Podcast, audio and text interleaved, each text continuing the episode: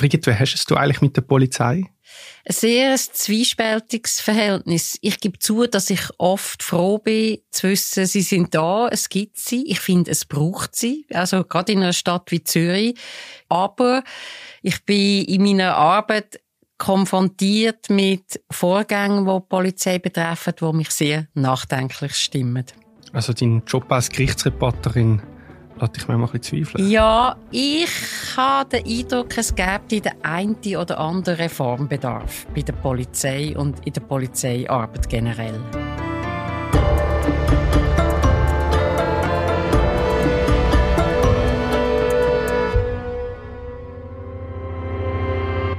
Willkommen bei der dritten Gewalt, einem Justizpodcast der Republik. Ich bin der Boas Roux und bei mir ist, wie immer, Brigitte Thürlimann, die schon länger Gerichtsreporterin ist, als ich auf der Welt bin. Hoi Brigitte. Hoi Boas, wo schon seit einer Ewigkeit Gerichtsreporterin ist. Das stimmt. Wir besprechen heute einen Gerichtsfall, wo ein Polizist auf der Anklagebank sitzt. Brigitte, ich möchte am Anfang eigentlich gerade mit ins Geschehen. 13 Schüsse auf den Mann mit in der Stadt Zürich. Was ist da passiert? Es war ein Weihnachtstag. Ähm, der Vorfall ist schon länger her. Passiert ist es um die Weihnachtszeit um 2015. Und was passiert ist, der betroffene Mann, er heißt Omar Musa Ali. Ich habe ihn ein paar Mal getroffen und er ist einverstanden, dass man seinen richtigen Namen nennt. Der Mann leidet an einer paranoiden Schizophrenie. Und in diesen Weihnachtstagen 2015 hat er wieder so einen schizophrenen Schub gehabt und ist durch die Stadt Zürich giert, ohne, ohne zu wissen, wo er ist und was er macht. Und die grosse Problematik dabei war, dass er bei dem um ihre ein Küchenmesser in der Hand hatte. Und wie ist er dann auf die Polizei getroffen? Offenbar hat irgendjemand bemerkt, dass da ein, ein Mann in, im Zürcher Stadtkreis Wiedeke umirrt, eben mit einem Messer in der Hand. Es ist eine Polizeipatrouille informiert worden und die haben dann die genauen Lokalitäten gewusst, wo der herumirrende Mann sich befindet und die sind mit dem Auto dorthin gefahren. Es sind vier Polizisten und eine Polizistin gewesen. Sie haben Schutzwesten getragen und die haben dann wieder Auftrag gehabt, den herumirrende Mensch mit dem Messer in der Hand ähm, aufzuhalten. Und Sie sind dann auf ihn zu, nehme ich an, haben ihn angesprochen. Wie hat er darauf reagiert? Ja, das ist jetzt endlich freundlich formuliert, wie du sagst. Man muss, also nach all dem, was ich gelesen habe, muss man davon ausgehen, dass sie aus ihrem Patrouillenfahrzeug ausgestiegen sind, sich aufgestellt haben, dem Mann gegenüber, so ein bisschen aufgebaut haben und ihn so ein bisschen in einem harschen, unfreundlichen Befehlston ihn aufgefordert haben, er soll sein Messer niederlegen. Mhm. Was das Problem ist, das kann man jemandem sagen, wo, wo geistige völlig äh, da ist und anwesend ist. Der Mann ist in einem psychotischen Schub gewesen. Der hat nicht verstanden, was da mit ihm passiert und muss sich offenbar sehr bedroht gefühlt haben, wo da plötzlich fünf Polizisten sich aufbauen äh, vor ihm und ihn anschreien und irgendetwas sagen von Messen niederlegen. Auf jeden Fall, er hat nicht das gemacht was die Polizisten von ihm verlangt haben. Sondern? Er ist mit dem Messer in der Hand auf sie zugegangen. Polizisten sagen, dass er auf sie zugerannt. Das weiß ich nicht, ob das stimmt. Er ist sicher auf sie zugegangen, hat mit dem Messer umgefuchtelt, wild, und hat geschrauen, kill me, kill me.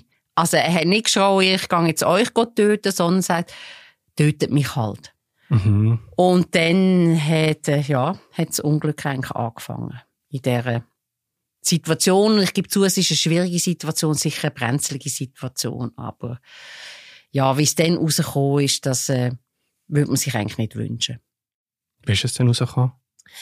Die Polizisten, die fünf äh, Uniformierten mit Schutzwesten und äh, bewaffnet, die haben sich offensichtlich sehr stark bedroht gefühlt und haben schnell schiessen.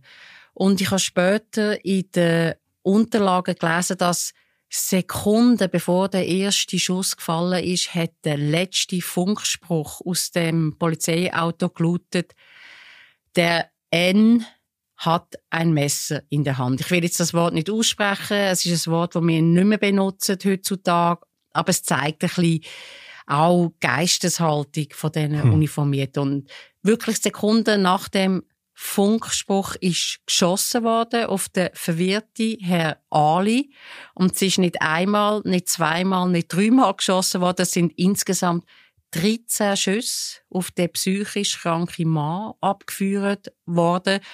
Und zwar ohne Warnschuss. Es hat nicht einen Warnschuss gegeben. Und ohne, dass man probiert hat, am Anfang vielleicht auf die Oberschenkel zu zielen oder auf den Arm, um den Mann zu stoppen, sondern man hat von Anfang an auf den Oberkörper zielt. Also zuerst der rassistische Spruch über, über Funk und nachher, und nachher 13 Schüsse auf den Mann, der nicht unbewaffnet war wahrscheinlich für Polizisten aus ihrer Sicht eine Gefahr dargestellt hat, aber 13 Schüsse ist schon... 13 Schüsse, das ist fast nicht vorstellbar. Du musst mal denken, Boas, wie wirkt das, wenn ich jetzt 13 Mal auf dich schüsse? Wir müssen das mal durchspielen und schauen auch, wie lange das dauert. Also, du sitzt mir gegenüber, ich mhm. tue jetzt 13 Mal auf dich schießen. Moment. Peng, peng, peng, peng, peng, Peng, Peng, Peng, Peng, Peng, Peng, Peng, Peng. Das ist 13 Mal. Es hört nicht mehr auf. Mhm.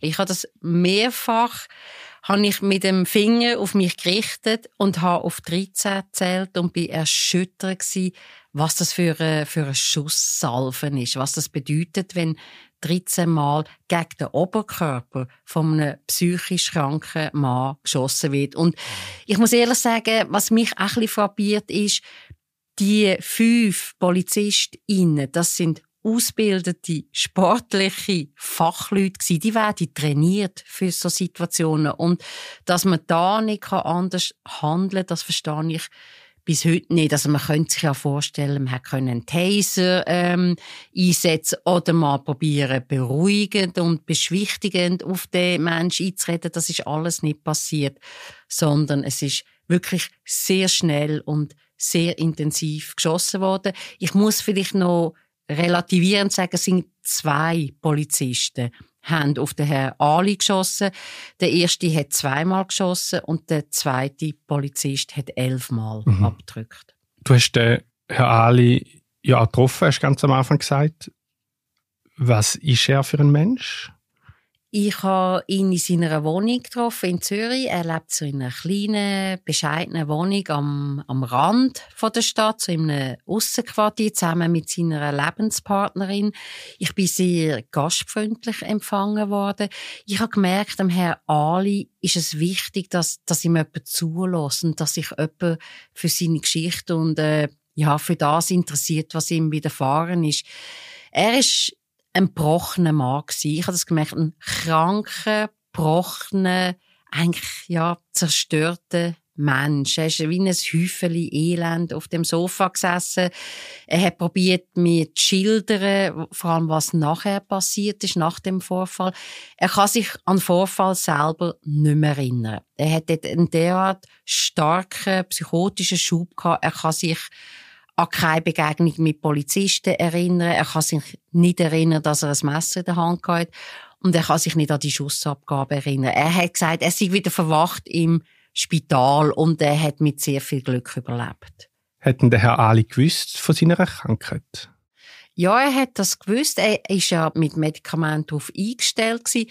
Was er und was die behandelnden Ärzte nicht gewusst haben, ist, dass er die Medikamente schnell abbaut. Darum hat zu diesen Schüben kommen Und was mir seine Lebenspartnerin erzählt hat, ist auch ganz wichtig, dass es hin und wieder äh, dazu kam, dass der Herr Ali äh, die Wohnung verlassen hat mhm. und sie gemerkt hat, er ist jetzt wieder in einem Schub.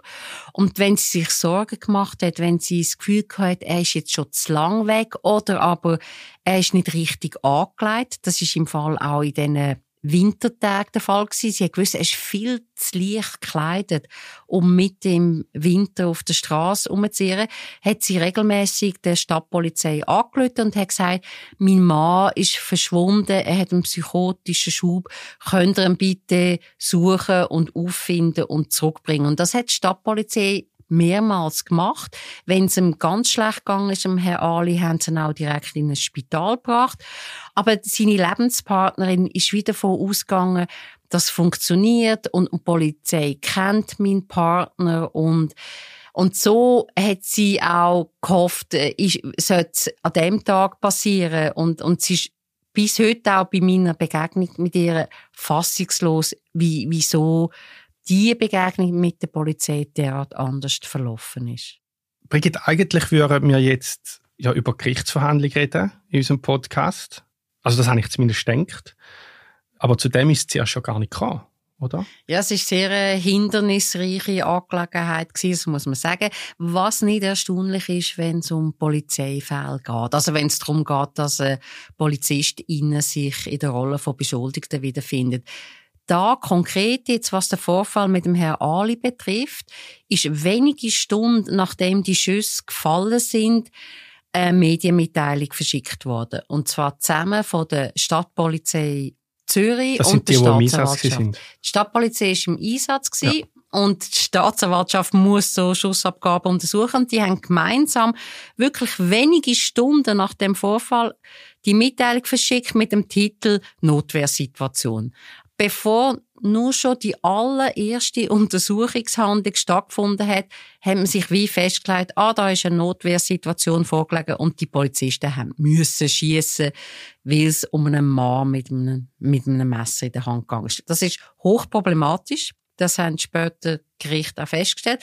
Aber es ist noch weitergegangen. Da haben wir die äh, schwierige, also eigentlich schon eine Mitteilung, die schon das Resultat vorwegnimmt sind eigentlich ihr Urteil schon gefällt. Also auch die ja, untersuchende Instanz, ja, Staatsanwaltschaft. Sehr ein guter Hinweis, weil das ist hochproblematisch, weil man sich immer muss fragen, ja, ist denn der Staatsanwalt nicht einfach zu nah an der Polizeiarbeit, um, um so eine Situation wirklich neutral und unabhängig können zu beurteilen? Aber lassen wir das jetzt mal weg. Aber was der nächste Schritt war, ist, dass der Staatsanwalt gefunden hat, da muss er gar nicht untersuchen. Da muss er gar keine Strafuntersuchung machen. Das ist ja alles völlig klar, wie es eben in dieser Medienmitteilung gestanden ist. Und der Verteidiger vom Herrn Ali hat wirklich bis vor Bundesgericht müssen, dass wenigstens gegen einen von den beiden Schützen eine Strafuntersuchung in Gang kommt. Der Verteidiger hat gesagt, wenigstens der Polizist, der elfmal geschossen hat, die Sache müssen wir genauer anschauen. Und zu dieser Schussabgabe muss es zu einer gerichtlichen Beurteilung kommen.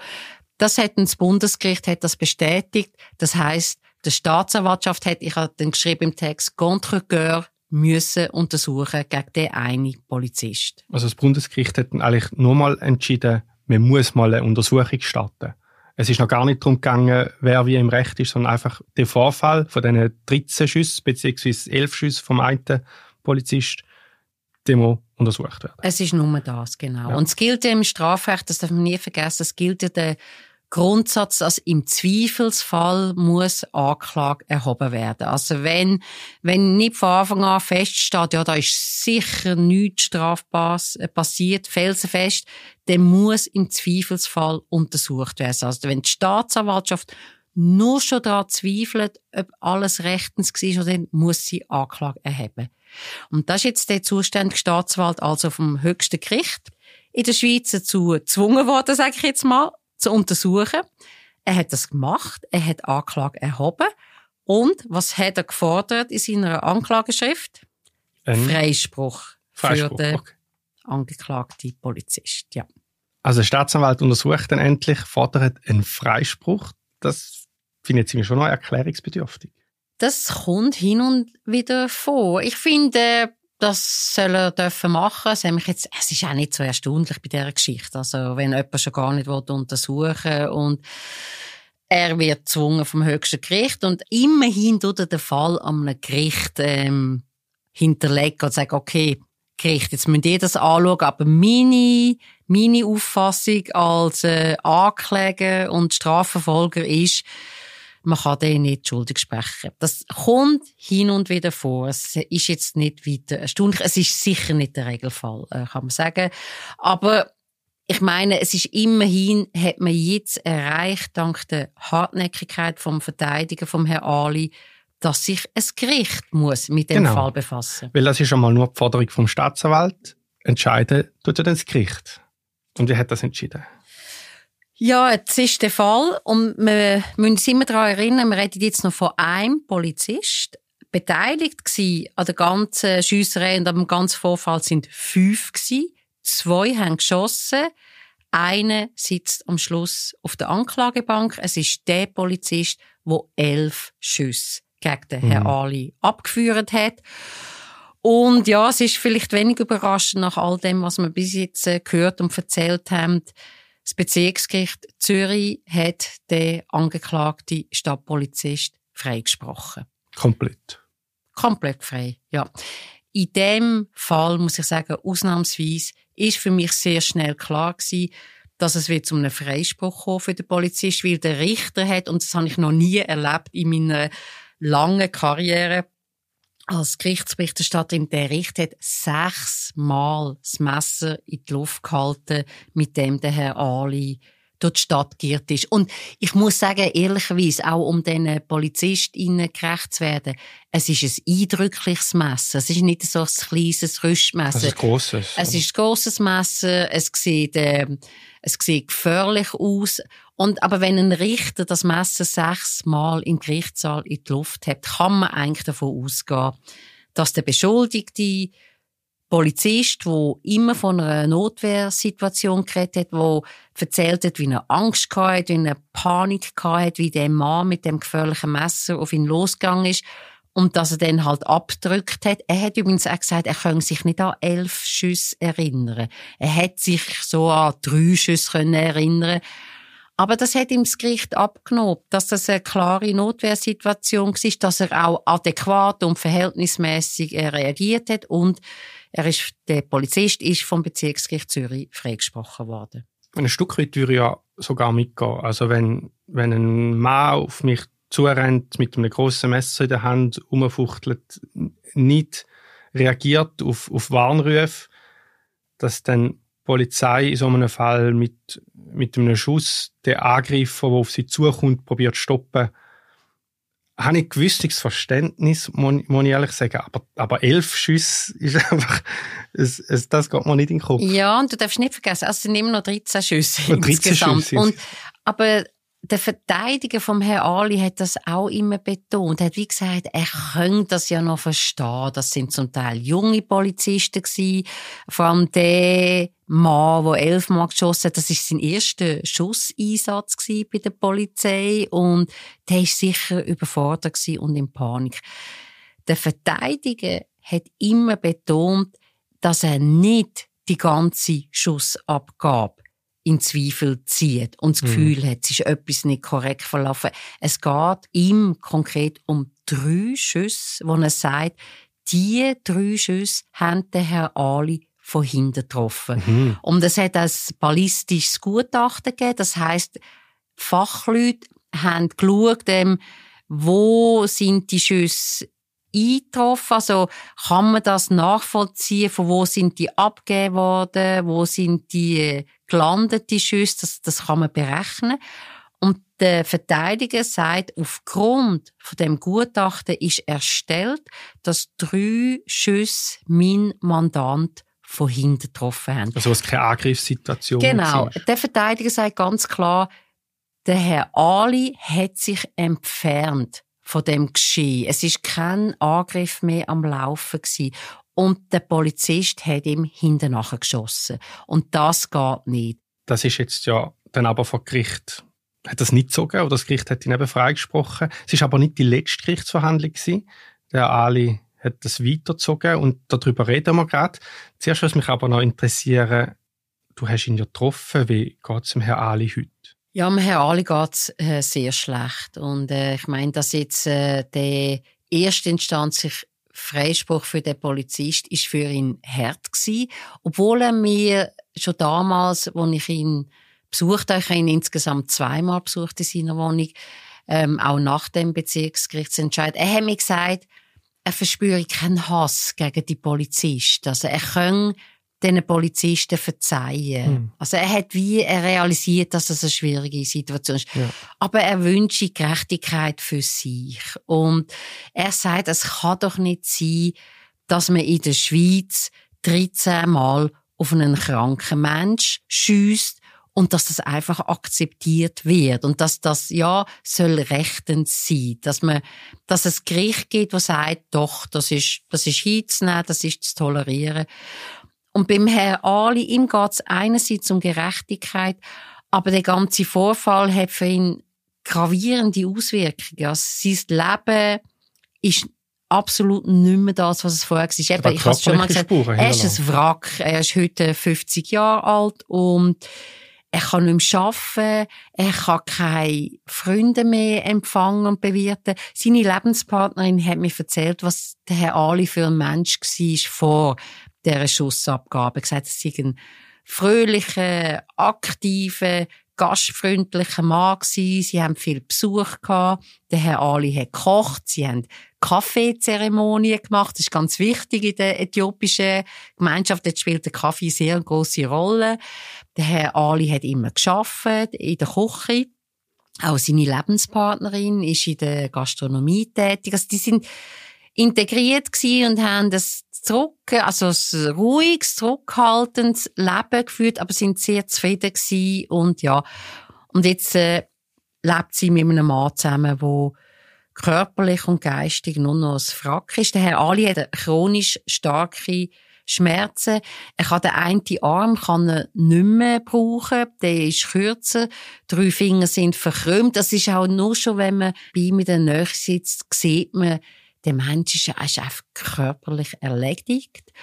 Wobei man immer noch muss betonen, er hat die Begegnung mit den Polizisten mit sehr viel Glück überlebt. Mhm. Ich habe gesagt, er hat das dann nachher weitergezogen, den Freispruch vom Polizist. Und zwar als Obergericht. Bist du dort wieder voran gewesen? Ja, ich bin auch dort wieder im Gerichtssaal gesessen. Und äh, man muss leider sagen, aber es ist vielleicht wenig überraschend, auch das Obergericht äh, ist zu einem Freispruch für den Polizist gekommen. Wie gesagt, man redet ja immer nur noch von dem einen Polizist, der elfmal geschossen hat. Und es ist auch in dem Berufungsverfahren nur um die drei Schüsse gegangen, die hinten den Herrn Ali getroffen haben. Aber es hat doch einen gewaltigen Unterschied gegeben an dem Obergerichtsprozess. Also rein stimmungsmäßig, aber auch was inhaltlich gesagt wurde, ist im Vergleich zum Prozess vom Bezirksgericht Zürich. Was ist anders gewesen? Was mir Eindruck gemacht hat, ist, dass der Vorsitzende Obergerichtsrichter, der Herr Christoph Spiess, sehr markante Worte gefunden hat, was den Polizeieinsatz betrifft. Er hat den Einsatz klar kritisiert. Er hat gesagt, das war eine Aktion, die eindeutig aus dem Ruder gelaufen ist. Das sind erstaunlich deutliche Worte einem Oberrichter. Er hat auch die Medienmitteilung wenige Stunden nach dem Schusseinsatz scharf kritisiert. Und was interessant ist, er hat sogar noch das Thema Korpsgeist oder Code of Conduct aufgenommen. Das hat der Verteidiger immer wieder in seinen Plädoyer erwähnt. Und es geht darum, es sind wie zwei Sachen, die mit dem angesprochen werden. Einerseits, dass er sagt, Polizisten können nicht gegen Kolleginnen und Kollegen aussagen. Also auch bei dem Schusswaffeneinsatz sind ja fünf Menschen vor Ort gewesen und es ist fast nicht vorstellbar, dass von diesen fünf jemand würde sagen, ja, es ist nicht alles so korrekt gelaufen. Das also, sie können Zeit auf der schon, aber es ist einfach aus sozialen das, Gründen. Du kannst das nicht. Du, es ist, ähm, es ist unglaublich schwierig, wenn man in der Polizei schafft man so eng miteinander. Ja. Man ist darauf angewiesen, dass man den anderen kann vertrauen und das findet fast nicht statt, ja. dass es ein Polizist wagt, gegeneinander aussagen. Das ist der Korpsgeist oder Code of Conduct. Und der Oberricht hat gesagt, das muss man ernst nehmen. Das ist ein Problem. Und er hat sogar erwähnt, dass es natürlich auch eine Nähe gibt zwischen Polizei und Staatsanwaltschaft. Die sind beide, beide Behörden sind Strafverfolger. Die haben eigentlich die gleiche Aufgabe und das gleiche Ziel. Und das ist immer ein Problem, wenn es um Polizeifälle geht. Der Verteidiger hat das vor Obergericht sehr prägnant ausgedrückt. Er hat gesagt, also eher geht ein Kamel durch ein Nadelöhr, als dass ein Polizist verurteilt wird. Das ist natürlich sehr zugespitzt, aber also die Statistiken zeigen, dass das nicht ganz so ungerechtfertigt ist. Das müssen wir nachher dann gerade noch, noch schnell vertiefen, das nimmt mich Wunder. Aber mir, dass das mit diesen 13 Schüssen geht mir einfach noch nicht ganz hinein. Wie hätten eigentlich die Polizei das begründet? Haben die irgendwie eine Erklärung dafür? Nein. Also ich, ich meine, ich selber, ich habe vor Ewigkeiten einmal eine Schiessausbildung im Militär für den Wach- und Sicherungsdienst und, und habe dort auch gelernt, also zuerst einen, einen Warnruf halt oder ich schiesse, ähm, dann einen Warnschuss, weil es möglich ist. Du hast ja gesagt, es hat keinen stattgefunden in dem Fall. Es leuchtet mir noch ein, in der Stadt Zürich, dass man da keinen Warnschuss abgibt. Das wäre, glaube ich, die Gefahr zu groß, zum Unbeteiligte sonst zu treffen, wenn es so dicht besiedeltes Gebiet ist. Und nachher gezielt, gezielt schiessen mit dem Ziel von der Angriffsunfähigkeit. So habe ich es, glaube ich, irgendwie gelernt.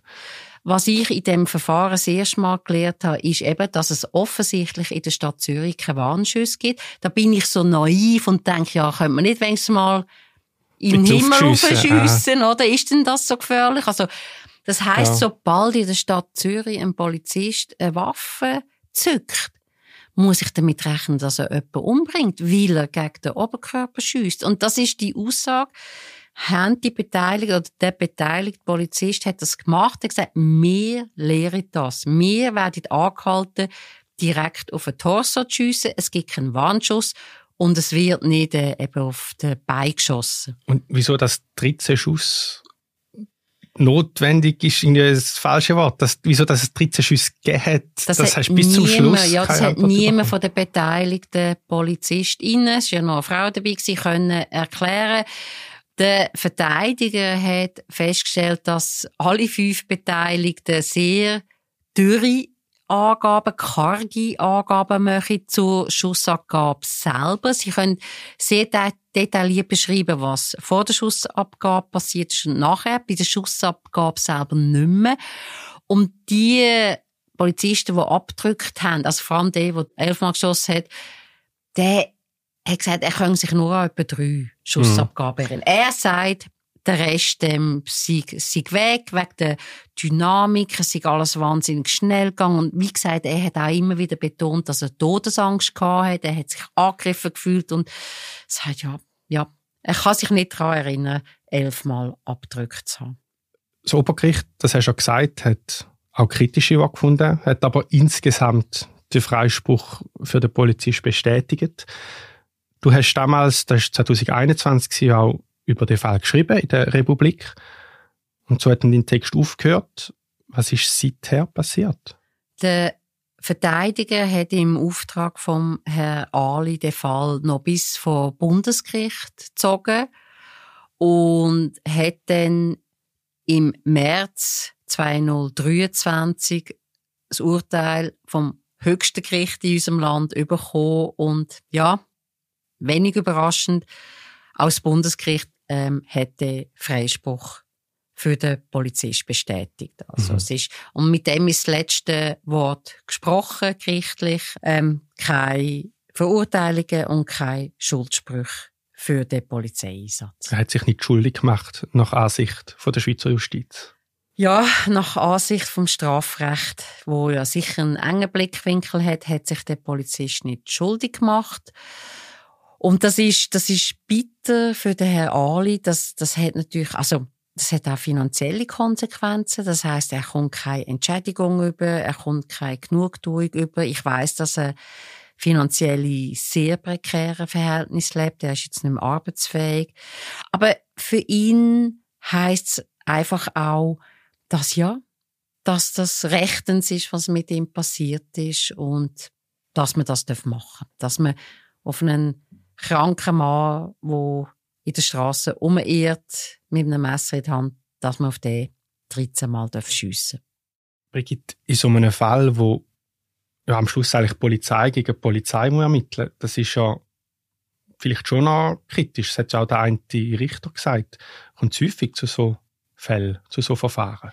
Nein, man kann ganz klar sagen, dass äh, selten Polizisten als Beschuldigte vor Gericht landen. Und das, was du ansprichst, wer untersucht eigentlich äh, bei Polizeivorfällen, ja, das sind Polizisten, die gegen Polizisten untersuchen.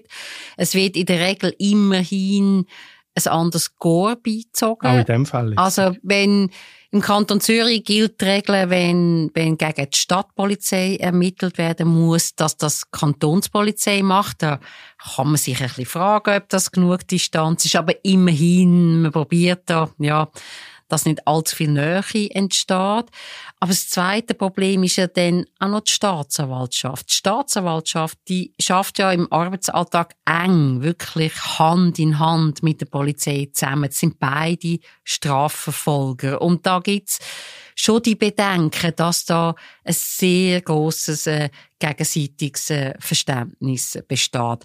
Wir haben leider in der Schweiz keine Statistiken, wie oft dass es überhaupt zu Polizeigewalt kommt und wie oft sich PolizistInnen müssen vor Gericht verantworten. Wir haben keinen Strafbestand, wo das klar unterscheiden. Wir haben nur Körperverletzung, ähm, versuchte Tötung, Tötung, aber wer das begeht, ob das jetzt ein Polizist ist oder einfach sonst ein anderer Zivilmensch, das wird nicht unterschieden bei uns, anders als in Deutschland. Und Studien in Deutschland zeigen, dass es weniger zu Verfahren kommt, wenn der Polizist die Körperverletzung oder die Tötung begangen hat. Und in diesen wenigen Fällen, wo dann ein Polizist angeklagt wird, kommt es überdurchschnittlich oft zu Freisprüchen. Mhm. Danke vielmals, Brigitte, dass du uns von dem heftigen Fall erzählt hast.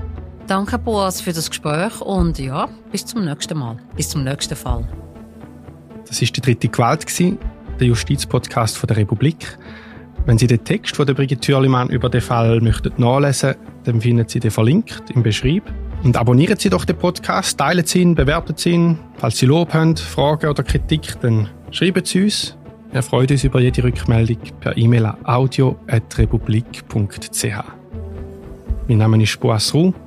Mich freuen, wir hören uns wieder. Bis zum nächsten Mal.